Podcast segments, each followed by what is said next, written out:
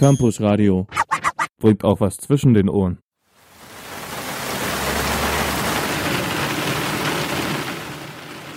Arschloch! Schießenes Arschloch! Deutsches Sau! Österreich.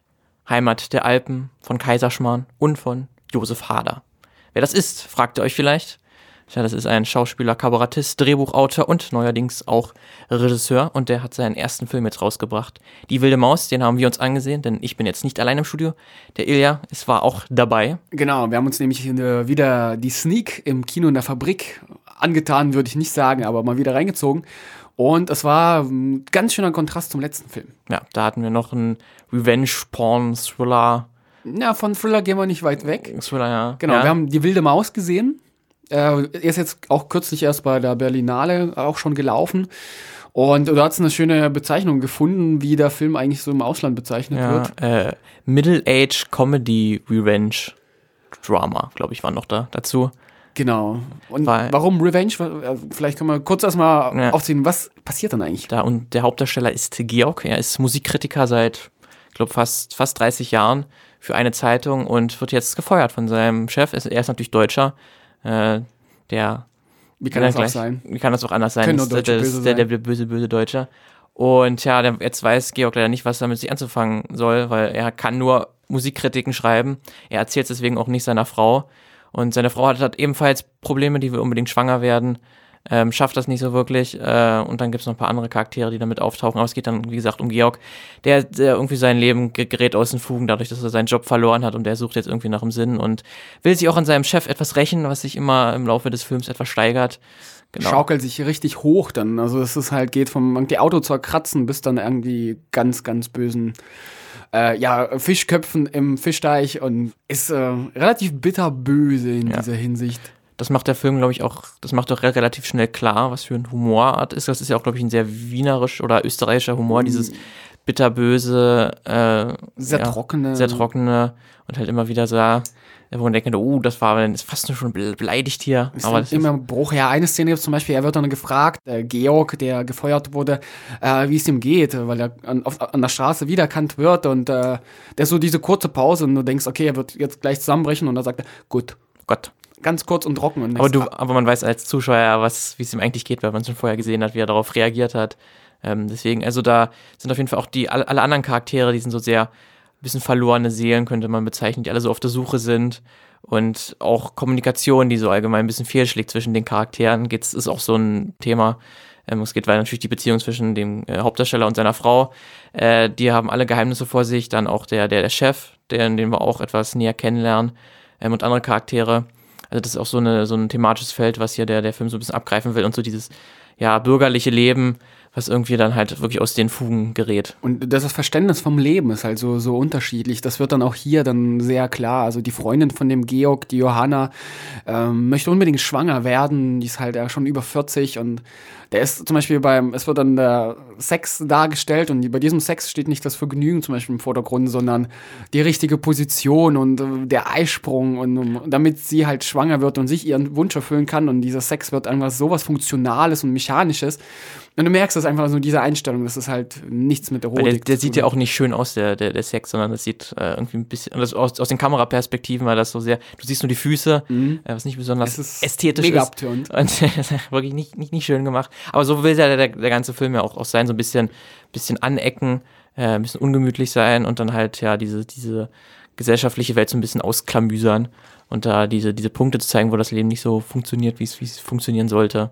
dass so ein Wehmut reinkommt. Das ist so, Ja. an, das so an, an das richtige Leben, bloß halt mit dieser bitterbösen Note irgendwie.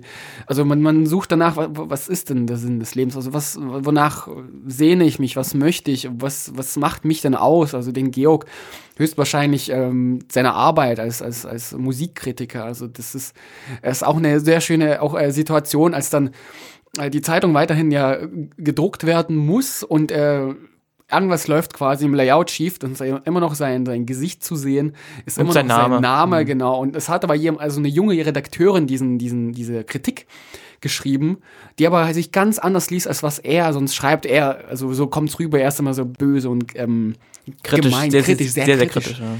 Genau, und das passt halt auf einmal nicht. Und ähm, der ist zum Beispiel diese Johanna, seine Frau, äh, sehr erfreut darüber und sagt, das klingt ja ganz anders. Schreibst ja sonst nicht so. Und das passt halt nicht zu seinem Konzept. Und das, das zieht sich so bei den Menschen halt durch. Also man trifft dann einen, ähm, man ist dann auch beim Wiener Prater Prater. zu Gast und äh, ja, die namensgebende wilde Maus kommt dann zum Beispiel ins Spiel und da sind auch so verlorene Seelen, also die nach, nach dem Sinn des Lebens suchen. Und das ist, äh, man fließt dann irgendwann mit, aber das schaukelt so hin und her. Also man weiß nicht, geht's dann irgendwie weiter voran oder ist es, wo, wo ist denn das Ziel überhaupt des Films? Ja, also das äh, ist auch so ein Problem gewesen, weil ich finde, der Film kommt dann auch nicht wirklich zu einem zufriedenstellenden Ende oder die, die Erzählung ist nicht wirklich so abgeschlossen in sich. Das fühlt sich nicht so bis zum Ende durchdacht, ähm, dass man so ein bisschen am Ende so ein bisschen äh, dasteht und sagt, hm, das so war es jetzt halt. Äh, da gibt es irgendwie so keinen richtigen Endpunkt. Also es ist ja kein, es hat ein relativ offenes Ende, was ja kein Problem ist, aber irgendwie fühlt sich nicht, hast du gen, gen, genug Fleisch bekommen, um dir wirklich zu denken, was kann jetzt danach passieren oder was ist jetzt die Lehre, die der, die der Film jetzt ungefähr zeigen will. Ähm, deswegen fand ich das ein bisschen am Ende etwas enttäuschend. Daher hätte man noch ein bisschen, vor allen Dingen, weil es gibt ja so eine, so eine Filme, die so Charaktere zeigen, die so verloren sind und so auf der Suche sind nach nach sich selber gibt es sowieso sowas wie Garden State zum Beispiel, hat mich Mhm. da auch daran sehr daran erinnert. Einer auch- meiner Lieb das auch so eine melancholische Grundstimmung einfach hat, der das aber wesentlich besser hinbekommt, dann wirklich äh, das bis zum Ende durchzuerzählen.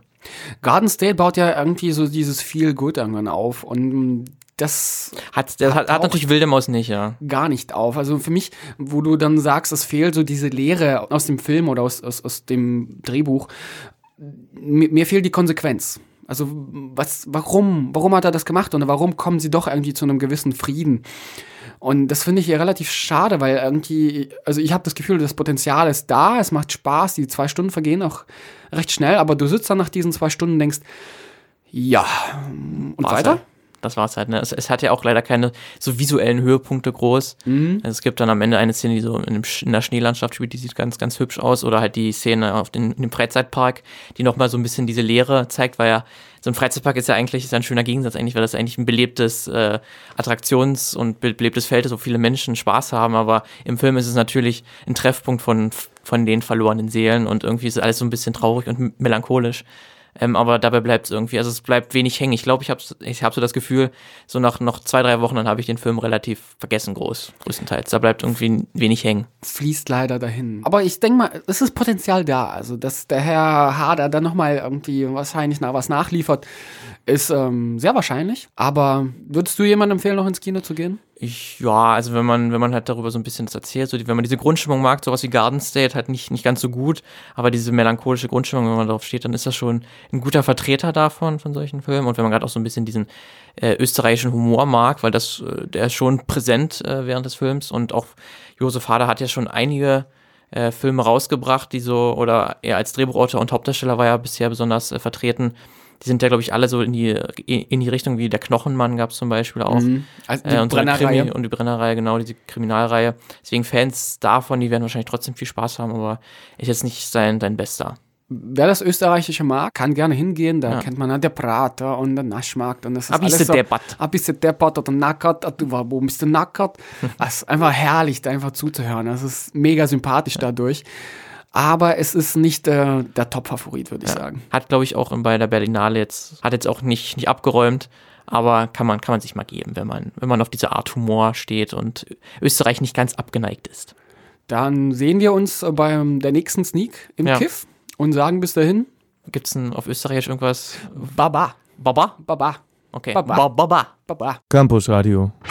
Im Netz unter www.campusradio Dresden.de www.ecom.de.